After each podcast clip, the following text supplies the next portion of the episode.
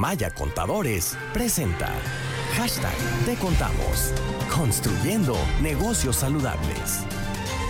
Todos los martes esta sección que ha tenido gran éxito, hashtag te contamos, eh, eh, pues eh, nuestros amigos de Maya Contadores resuelven para ti todas las preguntas que puedas tener en materia fiscal, administrativa, contable y siempre es un gusto saludar a la contadora pública Luz Guzmán, asesora fiscal y contadora pública de Maya Contadores. Hola Conta, ¿cómo estás? Feliz Hola. 2021 para ti. Igualmente, desde el año pasado que no hablábamos, encantada de iniciar este año con toda la actitud y pues bueno, aquí compartiendo novedades con ustedes, seguir contando. Bueno, pues qué gusto recibirte y, y desear que este 2021 sea de verdad un año con mucha salud y mucha prosperidad para todos. Muchas gracias, Ángel, igualmente para todos. Y pues bueno, iniciar este año con toda la actitud. Bueno, vamos a las preguntas. Ahí Sí. te va, échate este trompo a la uña. Dijo, ay, bueno, pues yo creo que aquí podríamos estarnos a- a- de aquí a las 11 con la respuesta a esta pregunta, pero intentaremos ser esquemáticos. ¿Qué cambió en el SAT para este 2021? En el SAT como institución, en el SAT realmente lo que cambió pues fueron los horarios de atención. Durante la semana de Sembrina, ¿verdad? Y algunos de los servicios. En cuanto a las implicaciones de regulaciones fiscales, son muchos. Y No. ahí sí, como tú dices tú, sería hasta las 11 de la mañana. Pero te platico algunos muy básicos que repercute a la gran mayoría. El buzón tributario es obligatorio para todos. Todos. Ya no hay excepción que si tú eres pequeño empresario, Ok. si eres accionista, ¿verdad? Ahora hasta el régimen de incorporación fiscal, que eran los que están exceptuados, para este año, el 2021, están obligados a habilitar su buzón tributario. Ok. Entonces, sí o sí, nos vamos a abrir cada vez más a los medios electrónicos. Mm, Muy bien. Otro de los cambios también, ¿verdad? Bueno, pues que por ahí se dice mucho que si vamos a pagar menos impuestos sobre la renta, que va a bajar el impuesto. Como cambio, no lo es.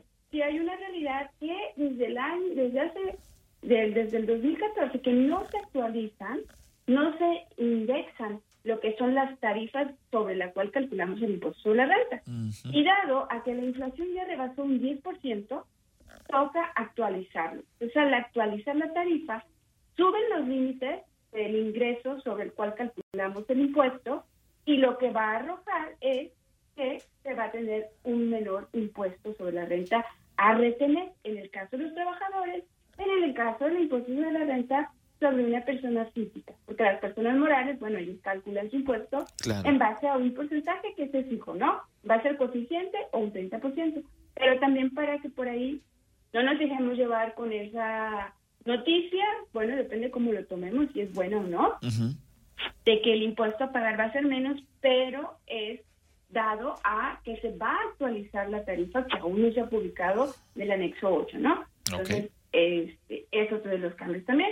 El salario mínimo incrementó un 15% y por tanto también pues ahí todo lo que esté en cantidades fijadas en límites eh, en salarios mínimos pues va a incrementar.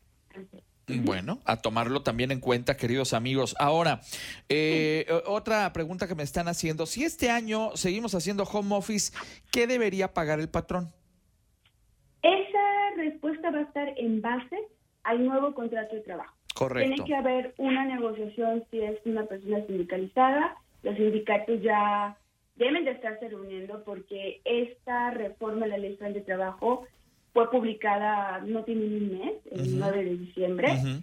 y hay muchos aspectos aún por aterrizar porque se menciona ahí que se va a elaborar una norma oficial mexicana que regule esto Ujú. el teletrabajo es nuevo, el home office no, y hay una, aquí hay una diferencia que hay que aclarar. El home office es trabajo en oficina que no necesariamente implica más del 40% que ocupemos de medios informáticos. Ok. El teletrabajo es que todo mi trabajo, más del 40%, tenga que ver con medios de comunicación, con medios digitales, con medios informáticos que la misma empresa me tiene que dar. Ujú. Tiene que haber contratos también porque del uso de estos medios que la empresa me tiene que proporcionar, pues del uso del servidor, el acceso a un correo electrónico, acceso a información, tiene que haber contratos de privacidad Uy. que yo como trabajador, aunque esté en casa, estoy en la oficina y tengo que Claro. eh, vigilar, ¿no? Entonces, ¿cuánto va a pagar? Esta reforma indica que, el eh, que es obligación de el patrón pues da las herramientas de trabajo, ¿no? Entonces, una de las herramientas, como si es un medio informático, aparte de la computadora, pues se requiere internet y energía eléctrica. Pues sí. Se indica que el patrón paga una parte proporcional sobre estos gastos, pero el monto, el cómo y cuándo, tiene que ser negociado entre el patrón y trabajador. La ley federal de trabajo no me dice un importe o hasta cuánto.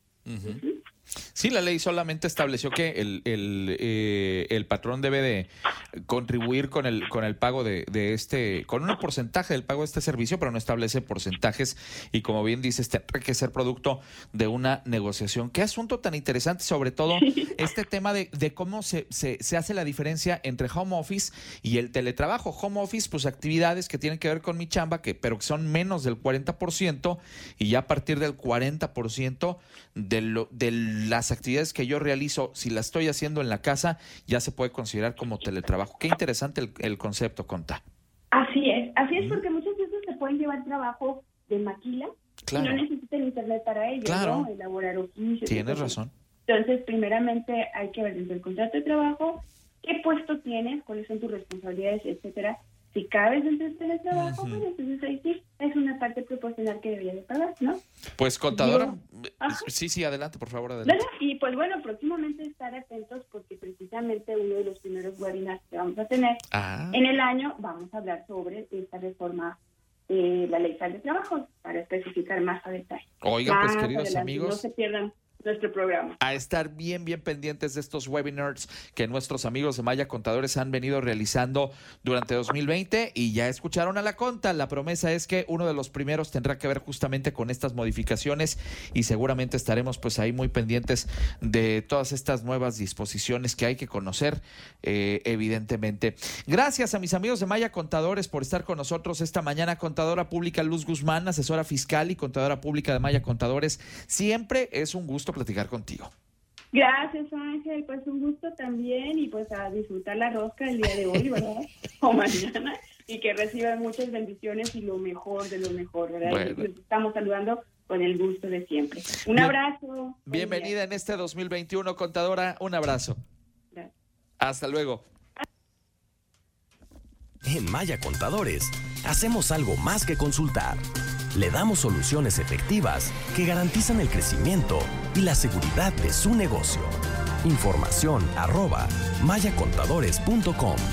En Maya Contadores hacemos algo más que consultar. Le damos soluciones efectivas que garantizan el crecimiento y la seguridad de su negocio. Proveemos servicios de asesoría, registro contable, nóminas, auditoría en las áreas financieras, contables y fiscales en cualquier giro de negocio de forma personalizada. Tome un paso decisivo y lleve a su empresa al siguiente nivel. Querétaro mayacontadores.com.